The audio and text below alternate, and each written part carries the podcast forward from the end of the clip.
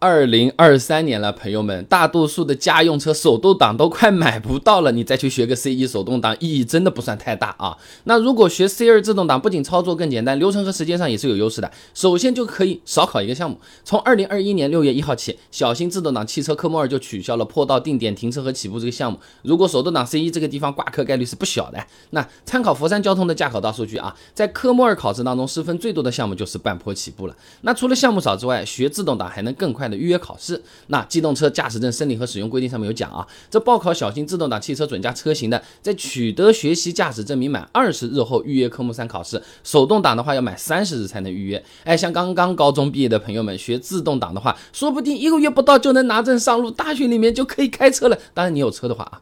那而且我们从考驾照实际练习的体验来说，考 C 二自动挡可能也是会更好一些的。那我这个号已经做了九年了，很早的视频里面我也讲过，那个时候学手手动挡占比有。百分之九十五了，那现在过不少年了，数据自然也是更新了。你比如说深圳市的数据啊，呃，深圳市交通运输局发的一个通告，报考手动挡人数占比呢百分之七十六点四三，自动挡呢百分之二十三点五三啊。呃，可以看到学自动挡的人是开始多起来了，但占比还是只有手动挡的三分之一，所以大部分的地方啊，考自动挡的人数还是比较少。哎，那你练车就没有那么挤啊，时间也是比较充裕啊。哎，那这是为什么呀？因为学费比较贵啊。那以前考手动挡的朋友应该是有印象的，科目二、科目。三这练车一般呢都是三四个学生轮着开，一般呢是需要换人，太阳下面还很晒。当然也有人因为这个谈上了恋爱啊。那如如果说大学周围的驾校面向学生，每个人收的学费很低，那就要七八个人拼台车了，上车练十分钟就下来了。但如果学自动挡，你考的人少，因为学费贵，很多地方甚至是一对一、一对二的在那边教的，反正也不差钱，你学费也加上去了，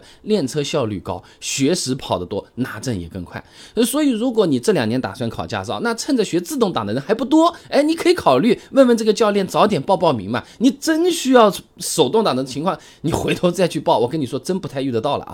那说了这么多考自动挡的好处，当然也不是所有人都要去考自动挡。家里的长辈，不少老师傅现在还是喜欢手动挡的。手动挡那才叫车，手动挡开起来才有驾驶乐趣。你不学手动挡，以后你等自动驾驶嘛好了。那这个驾驶乐趣到底是什么意思？自动驾驶到底靠不靠谱？市区堵车这么脚酸的来要去按摩的时候，手动挡当初我是什么原因才想买的？买了一年之后，我真的就是后悔了。再卖掉的时候，又还能值多少钱？想知道这些内容，关注我，点我的头像进我主页，你搜一一下手动挡几千篇干货视频，你随便看啊。对了，我主页还有个我们自营的商城啊。如果夏天开车感觉眼睛啊流眼泪不舒服，我们有驾驶员专用的偏光镜，是交通权威检测部门啊来帮我们做的检测，相当靠谱好用。不光开车能用，你钓鱼也可以用一下啊。